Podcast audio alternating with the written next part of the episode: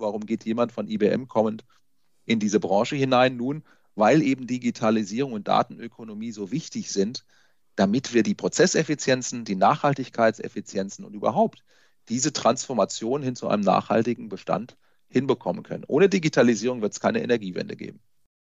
Willkommen zu Immobilienmanager im Talk. Wir sprechen mit Matthias Hartmann, CEO von Techem.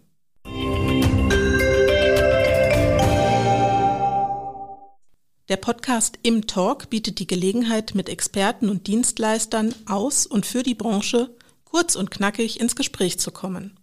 Wir, das sind Bianca Diel, Redakteurin bei Immobilienmanager und André Eberhardt, Chefredakteur. Mit Matthias Hartmann reden wir heute über Digitalisierung im Heizungskeller, Technikfortschritt in Deutschland, Erklärnotwendigkeit von Nachhaltigkeitsvorgaben und das ganz private Energietanken. Damit geht es auch gleich los. Herr Hartmann, lieber heißer Strandurlaub oder ab in die kühlen Berge? Also tatsächlich ein bisschen was dazwischen. Äh, ich bin nicht so der Strandlieger, ich mag das Meer, aber ich mag die Abwechslung zwischen diesen beiden Punkten. Von daher, je nachdem, was anliegt, mache ich beides. Also dann doch der Gardasee. Und in Ihrer Freizeit digital zocken oder lieber real Fußball kicken? Also digital zocken tue ich eigentlich nicht bei aller Digitalisierung meines Lebens. Meine besten Fußballzeiten auf dem Platz habe ich leider auch äh, bereits hinter mir. Das mag dem, dem zarten Alter geschuldet sein. Äh, ich spiele sehr gerne und leidenschaftlich Fußball tatsächlich, aber es ist aktiv auf dem Platz leider weniger geworden. Und was machen Sie sonst noch, um Energie zu tanken? Ja, das ist bei mir dann doch ganz klar die Musik. Ich bin äh, leidenschaftlicher Schlagzeuger und das bringt mich ans Ticken. Das gibt mir die Chance, sage ich mal, abzuschalten und mit meiner Band, sei es im Proberaum einmal die Woche oder auch den ein oder anderen Gig äh, auf der Bühne zu spielen, das gibt mir tatsächlich Energie. Und welche Musikrichtung spielen Sie dann? Ziemlich breit, also die, die Band äh, ist so eine Mischung aus Southern Rock, Amerikaner, ein bisschen Country-Folk-Einfluss, ist aber schon Gitarren dominiert mit einer schönen Hammond-Orgel dabei und mit mir am Schlagzeug. Und ansonsten bin ich aber da auch sehr, sehr breit. Ich spiele mal was Jazziges, ich spiele aber auch funkige Sachen. Also Musik ist schon was, was sich in der Breite durch mein Leben sieht. Dann tauchen wir mal in die, in die Musik ein, was die Firma angeht. Techem ist bekannt als Dienstleister für die Heizkostenabrechnung. Was macht der ehemalige IBM General Manager für Deutschland, Österreich und der Schweiz hier als CEO? Haha, ja. Nun, ich würde mal kurz sagen, er digitalisiert die Energiewende. Ne? Und diese Entscheidung und dieser Schritt aus der Tech-Branche, in der ich ja jahrzehntelang tätig war, auf die, ich nenne es mal Anwenderseite, nämlich die Nutzung von Technologie, um Inhalte zu befördern, um, sagen wir mal, mitzuhelfen, eine Branche mit zu digitalisieren und zur Nachhaltigkeit zu bringen. Ich glaube, das ist genau der Anreiz, der, den das geboten hat. Und ich glaube halt eben auch, dass es die Notwendigkeit gerade in der Immobilienbranche und gerade bei der Dekarbonisierung von Liegenschaften gibt, dass wir das ohne Digitalisierung ja gar nicht schaffen werden. Von daher, Digitalisierung ist notwendig, wenn wir einen nachhaltigen Gebäudebestand haben wollen.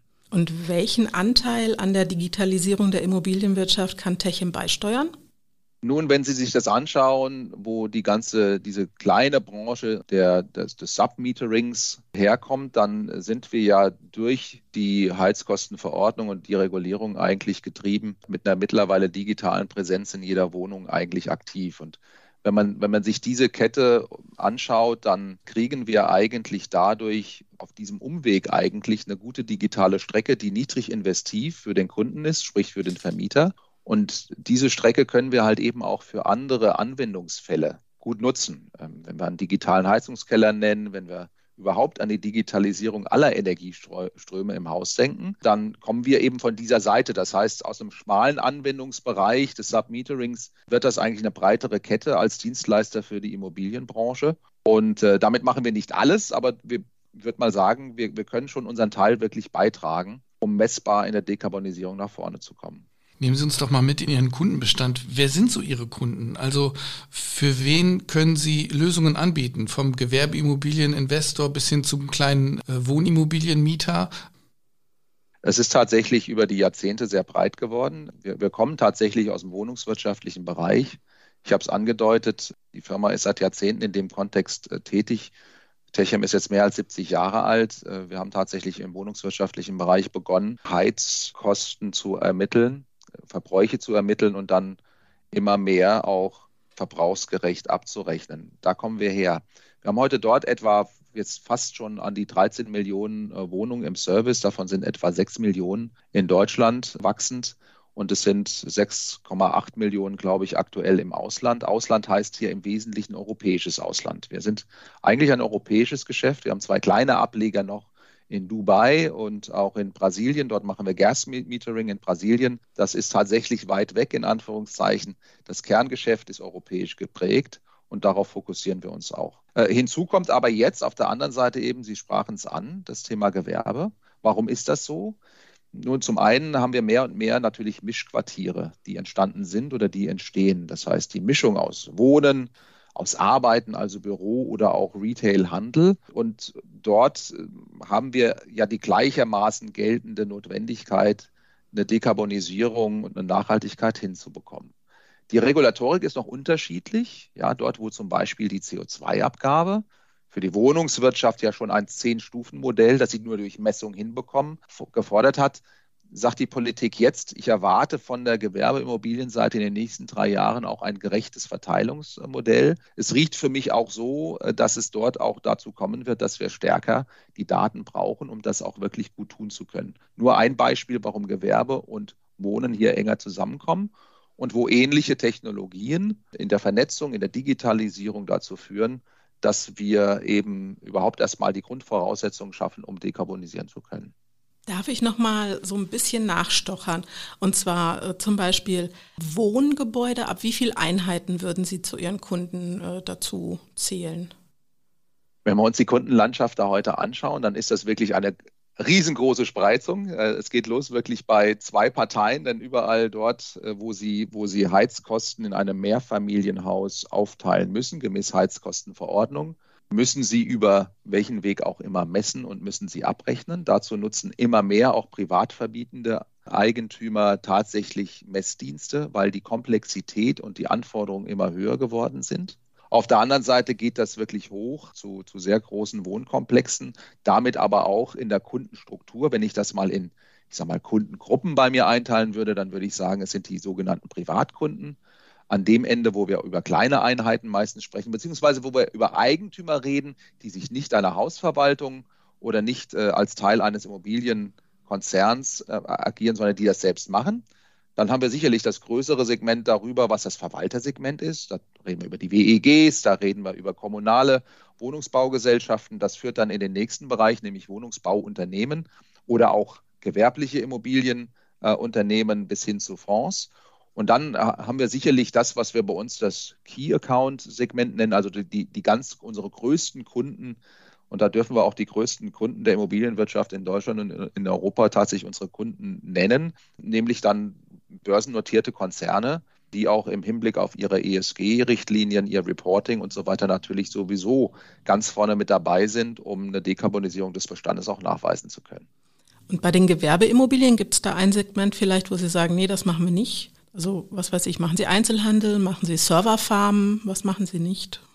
Wir sind tatsächlich nicht, und das ist jetzt auch nochmal der Blick neben dem Messdienstgeschäft auf das Contracting-Geschäft. Wir sind ja auch ein Energiedienstleister auf der Contracting-Seite. Wir betreiben heute 3000, ich sage mal so lapidar gesagt, äh, der Einfachheit halber Heizungskeller oder Heizungsanlagen, sei es quartierbezogene Ansätze oder seien es halt eben individuelle Gebäudeansätze. Und in diesem Contracting gehen wir zum Beispiel nicht in den industriellen Bereich, also Chemieparks, Automobilfabriken, also alles, was in diesem äh, industriellen Komplex zu sehen ist, da sind wir nicht. Wir sind überall dort und gerne aktiv, wo es genau diese Mischung zwischen Gewerbe, also zwischen Arbeiten und Wohnen und Handel gibt. Unser größter, unser größter Kunde zum Beispiel auf der Contracting-Seite ist ein, ist ein großer Anbieter im Tourismusbereich, der, tausend, der an einem Standort 1000 Apartments äh, energetisch durch uns betreiben lässt. Von daher geht das immer um ein Stück weit den Kontaktpunkt zu den Mietenden oder zu den zu den Gästen in dem Sinne. Also das ist schon dieses Dreieck. Ne? Gewerbe heißt bei uns eher Büro, Wohnen heißt eher Mietende in Mehrfamilienhäuser und dann kommt noch hier und da halt eben strukturell dazu Hotel oder eben wie eben genannt äh, Ferienimmobilien. Und noch letzte Nachhakfrage. Wieso Vereinigte Arabische Emirate und Brasilien? Wie kommt das in, Ihr Portfolio? Ja, das ist, das ist sicherlich nur historisch zu beantworten. Tatsächlich ist es so, dass sie im europäischen Kontext, und das ist getrieben von der deutschen Gesetzgebung in den 80er Jahren. Da müssen wir nochmal drauf zurückgucken. Nach der ersten Energiekrise, nämlich der damaligen Ölkrise, 70er, 80er Jahre, hat der Regulator gesagt, wir brauchen eine Bewusstseinsschaffung bei den Mietenden. Und die erste Heizkostenverordnung der 80er Jahre war eigentlich ein Stück weit ein Booster für die, für die Messdienstbranche. Denn es musste ja oder es durfte ja nicht mehr nur nach Quadratmetern verteilt werden, sondern es musste gemessen werden und verbrauchsgerecht die Kosten verteilt werden. Und dieses System, einmal diese Logik, wir müssen messen, um Bewusstsein zu schaffen, wir müssen den Mietenden mitnehmen, wir brauchen aber auch einen gerechten Verteilschlüssel. Dieses Konzept wurde dann später auf die europäische Union-Seite hochgezogen und ist heute in der EED, in der Energy Efficiency Directive, tatsächlich verankert. Und über diesen Weg geht es dann in die Mitgliedsländer. Und jetzt stellen Sie die Frage, naja, weder Dubai noch Brasilien passt ja in, diesen, in dieses Muster hinein. Die Logik ist schon die, dass man sagt, äh, wir haben dort sicherlich nicht Wärmekosten in, in Dubai vor allem zu verteilen, sondern vor allem Kühlkosten. Die Logik ist aber die gleiche. Und das Land ist auf dem Weg, eben hier auch durch bessere Messbarkeit diesen Ansatz nun, ich sag mal, mehr aus der Kältemessung und aus dem Energiebedarf dort zu, sehen. Brasilien, muss man wirklich sagen, war eine historische Entscheidung lang vor meiner Zeit, äh, wo man gesagt hat, naja, Gasmetering ist ein ähnliches Konzept. Es ist aber, das darf ich ehrlich und offen sagen, es ist für uns eine Randaktivität, äh, die nicht im strategischen Kern im Moment steht. Ihr Portfolio umfasst Funkinfrastruktur, Smart Meter Gateways, Heizungsmonitoring und Wärmecontracting. Wie lassen sich solche Techniken im Rahmen einer ganzheitlichen Betrachtung der Smart Building Umgebung eigentlich einbinden? Wissen Sie, ich, ich glaube, das ist genau das, was zurzeit passiert und was auch passieren muss. Die Diktion, dass verschiedene Anwendungsfälle integrativ, gesamthaft zu betrachten sind. Mit dem Gesetz zur Digitalisierung der Energiewende, schon im Jahr 2015, hat der Gesetzgeber ja eigentlich gesagt, erstens, wir wollen, dass jede Verbrauchsart in der Liegenschaft digital erfasst wird. Und wir wollen, dass auch nicht mehr in diesen, ich nenne es mal, Silos der Energiearten geschieht. Da haben wir die Submetering-Branche auf der einen Seite, wir haben die Versorger, die Stadtwerke, die Energieversorger auf der anderen Seite für Strom, wir haben die Wasserwirtschaft mittendrin. Und diese Sektorkopplung, auch ein Begriff, der ja zurzeit in der politischen Diskussion um die Energiewende immer wieder auftaucht, sagt ja nichts anderes, als dass ich eigentlich für einen Dekarbonisierungspfad, für einen energieeffizienten Pfad in der Liegenschaft eigentlich alle Verbrauchsarten datentechnisch ja mal zusammenbekommen muss, um die richtige Lösung, und richtige Lösung definiere ich mal hier als eine, die grün wird, aber auch noch bezahlbar bleibt und die Technologie offen ist, um das zu tun. Und deswegen ist es gut, dass wir jetzt einen regulatorischen Rahmen haben und ich möchte auch ausdrücklich sagen, auch, auch die jetzt, das jetzige notwendige Beschleunigungsgesetz zu dieser Digitalisierung der Energiewende, das das Ministerium gerade ja auf den Weg gebracht hat, das ist, das ist wirklich notwendig und auch sinnstiftend und gut. Denn wir wollen eigentlich eine integrative Landschaft schaffen. Wir wollen nicht für jeden Anwendungsfall eine neue digitale Infrastruktur schaffen. Wir wollen doch einmal niedrig investiv versuchen, die verschiedenen Anwendungsfälle zu integrieren. Und deswegen ist für uns um es konkret zu machen, ein digitaler Heizungskeller ja nichts anderes als die Logik, mit einer niedrig investiven Sensorik auch nur den Heizungskeller abzufangen und abzutasten, um ihn in einen betriebsoptimalen Zustand zu bekommen, um überhaupt mal zu wissen, was im Heizungskeller in Anführungszeichen im Mehrfamilienhaus abgeht. Und deswegen spielen diese Themen zusammen. Und sie erweitern sich eigentlich im nächsten Schritt, denn über Smart Meter Gateway wollen wir ja genau die Integrationsstelle schaffen. Und das wird auch relevant sein, denn der Umbau der Energiewirtschaft hin zu, zu eher ja volatilen Energieströmen im Haus, also Strom aus der Sonne, die dann scheint oder nicht scheint, Strom aus der Windkraftanlage, die, wo der Wind dann weht oder nicht. Alles das führt ja zu immensen infrastrukturellen Aufwänden auf der Netzseite. Und wir spiegeln diese eigentlich im Quartier oder in der Liegenschaft, denn wir müssen ja zu jeder Tages- und Nachtzeit dann wissen, kommt die Energie rein, äh, klappt das mit dem bidirektionalen Laden des Autos oder der Autos in der Tiefgarage, die auf E-Mobilität ausgelegt sind? Kann ich das als Zwischenspeicher nutzen? Wie sieht es eigentlich aus in den, in den Schattentagen, in den Dunkeltagen mit, mit der Effizienz der Wärmepumpe? Ist mein Dach verschattet? Kann ich das nutzen? Äh, im Quartiersansatz aus anderen Liegenschaften. All diese Beispiele sprechen dafür, dass wir eine Integration brauchen. Und dazu schafft halt eben eine digitale Strecke die Grundvoraussetzung. Und da sind wir noch lange nicht dort, wo wir sein müssten, auch nicht im Land. Aber ich glaube, wir erkennen ja mehr und mehr, dass diese von Ihnen genannten Ansätze auch technologisch miteinander in einem, Sie nennen es Smart Building, zu verbinden sind. Das ist schon die Richtung, die es geht. Da sind wir auf dem Weg, aber wir sind noch längst nicht da. Stichwort Smart Meter. Wie Sie gerade selbst ausgeführt haben, sieht Techem das als Schlüsselelement der Energiewende. Aber Sie haben ja selbst eine Umfrage gemacht, woraus geht, dass es wenig Interesse bei der Umsetzung gibt. Also nur 8 Prozent der Privatvermietenden und 18 Prozent der geschäftlich Vermietenden in Deutschland wollen das umsetzen, eine Installation von Smart Mietern in den eigenen Liegenschaften. Woran liegt das und was kann getan werden?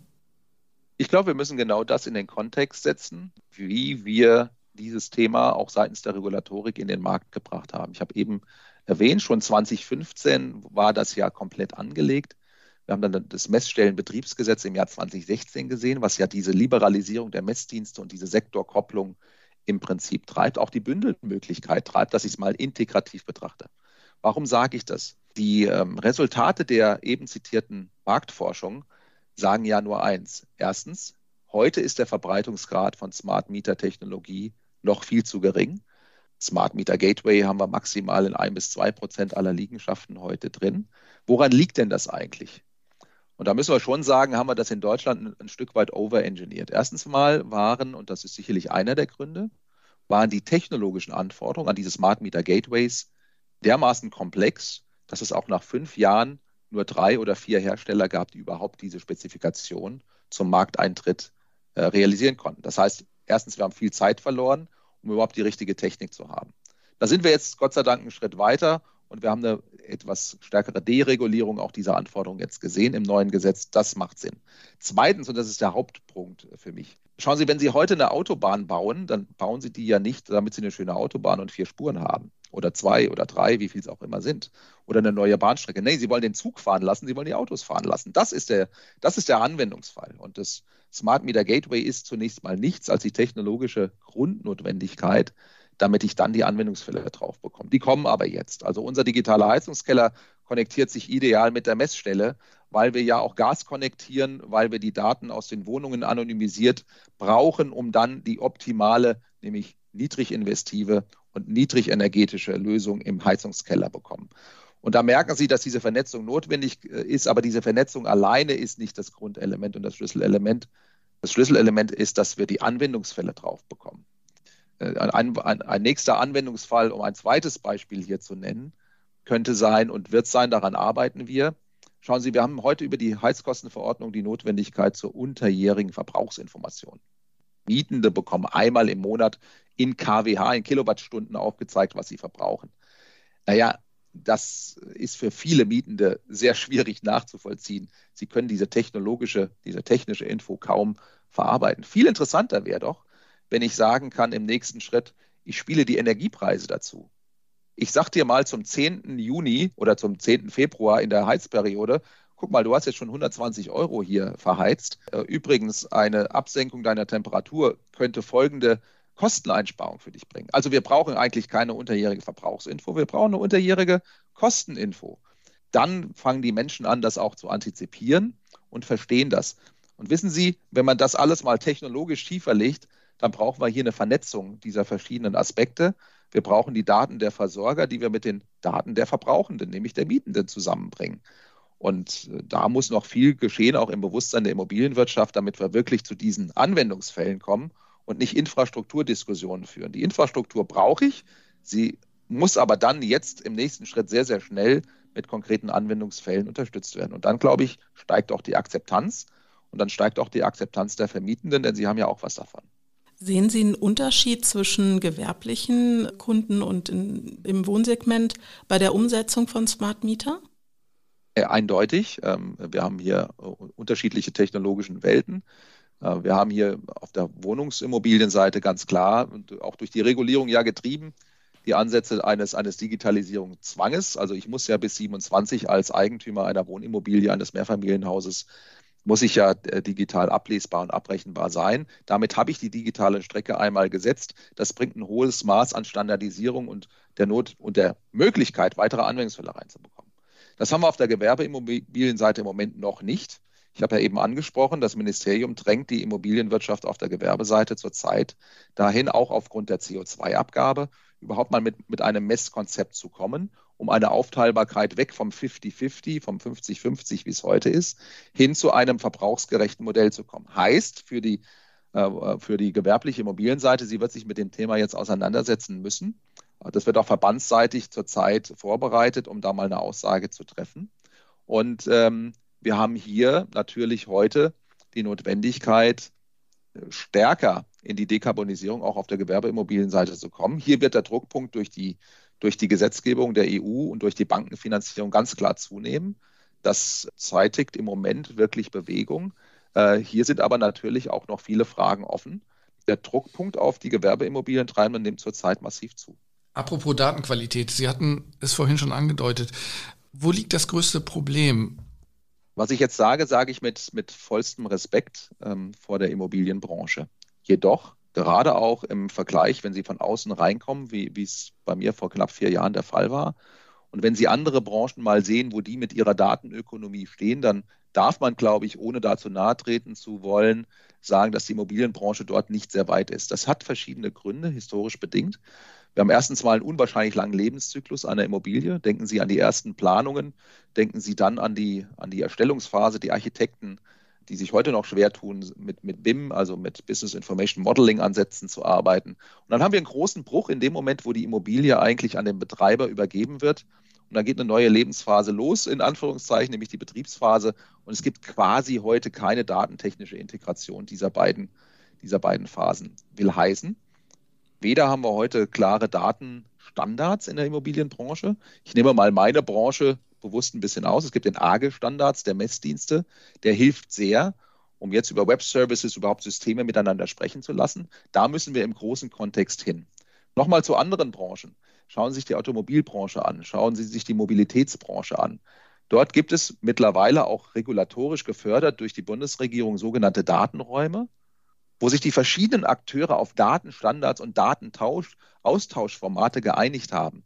Da sind wir noch an den Anfängen und ich werbe auch persönlich zurzeit, egal ob beim Bitkom äh, in meiner Rolle dort im Präsidium oder über die, über die ZIA-Seite, über den Zentralen Immobilienausschuss, ich werbe dafür, dass wir stärker uns gemeinsam an den Tisch setzen, die verschiedensten Akteure, die ja über diesen Gesamtprozess und den Lebenszyklus sehr zersplittert da äh, miteinander arbeiten, dass wir uns da auf simple Standards einigen. Und da sind wir heute noch nicht. Und das macht auch die Umsetzung dieser Regulierungsbestrebungen der Regierung zurzeit ja auch so schwer. Ich glaube, wir waren sehr schnell in der Lage, als Haus Techem die CO2-Abgabe auch wirklich systemisch und digital umzusetzen. Das kriegen Sie heute auf Knopfdruck von uns. Wir konnten die Gaspreisbremse sehr schnell umsetzen. Das gelingt aber nur auf der Basis einer Dateninfrastruktur, die ihnen Prozesseffizienz und digitalisierte Lösungen erlauben.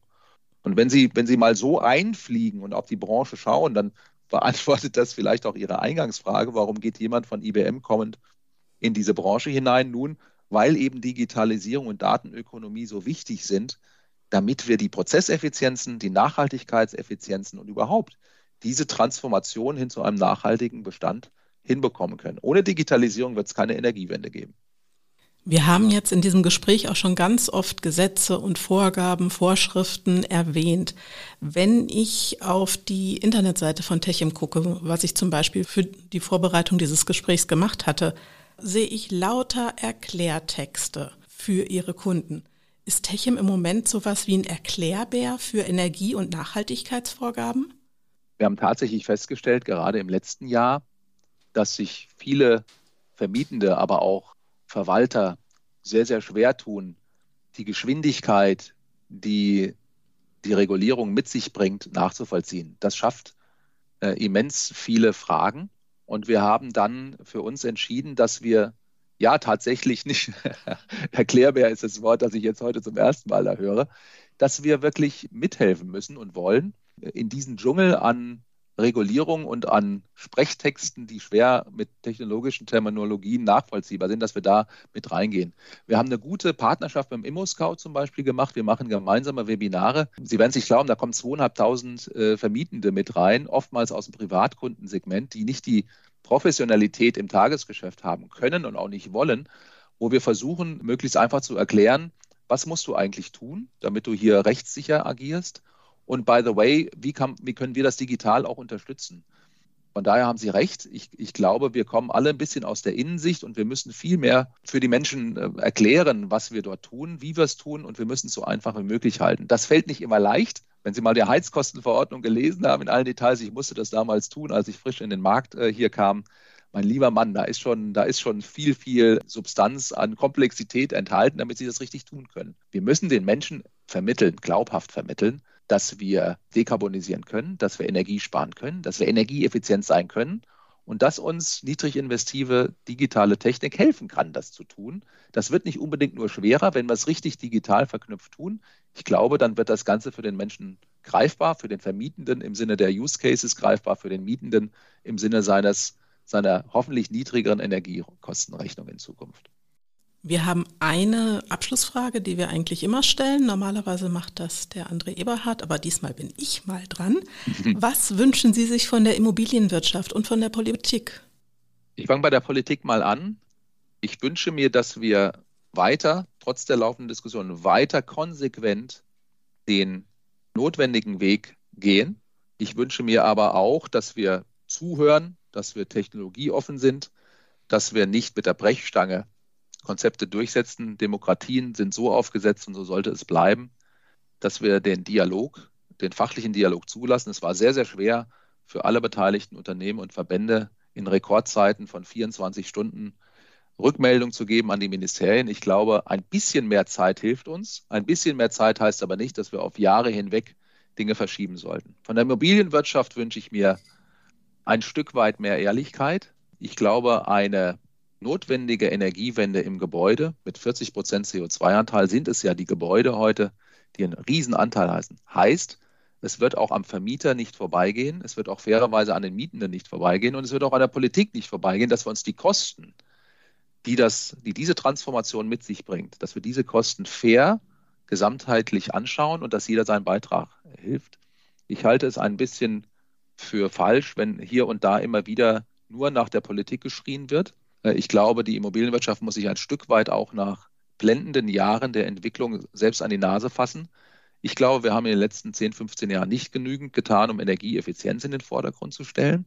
Ich glaube, es steht uns gut zu Gesicht, dass wir als Branche unseren Beitrag leisten und dass wir hier einen fairen Dialog suchen mit Mietenden, mit der Mieterseite, aber eben auch mit der Politik. Jeder muss seinen Beitrag leisten. Das wird nicht zum Nulltarif zu haben sein.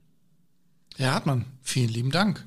Ich bedanke mich bei Ihnen. Vielen Dank, Matthias Hartmann, für dieses Gespräch, in dem Sie erklärten, wie Sie Energie auftanken, wie die Digitalisierung auch im Heizungskeller funktioniert, sowie den Fortschritt von neuer Technik in Deutschland. Außerdem erklärten Sie mal wieder das Thema Nachhaltigkeit. Mehr Infos zu Immobilienmanager, unsere aktuellen News, im Fokus Veranstaltungen und unserer Implus Mitgliedschaft gibt es unter www.immobilienmanager.de. Beim nächsten Im-Fokus am 21. September 2023 dreht sich alles um das Thema Nachhaltigkeit und ESG. Die Veranstaltung findet erstmals in Berlin statt. Im Plus-Mitglieder erhalten eine Vergünstigung für das Live-Event. Zum Im Plus-Angebot zählt auch unser Vordenker-Podcast Immobilienmanager der Podcast. Einfach mal reinhören. Bis zum nächsten Mal bei Im Talk.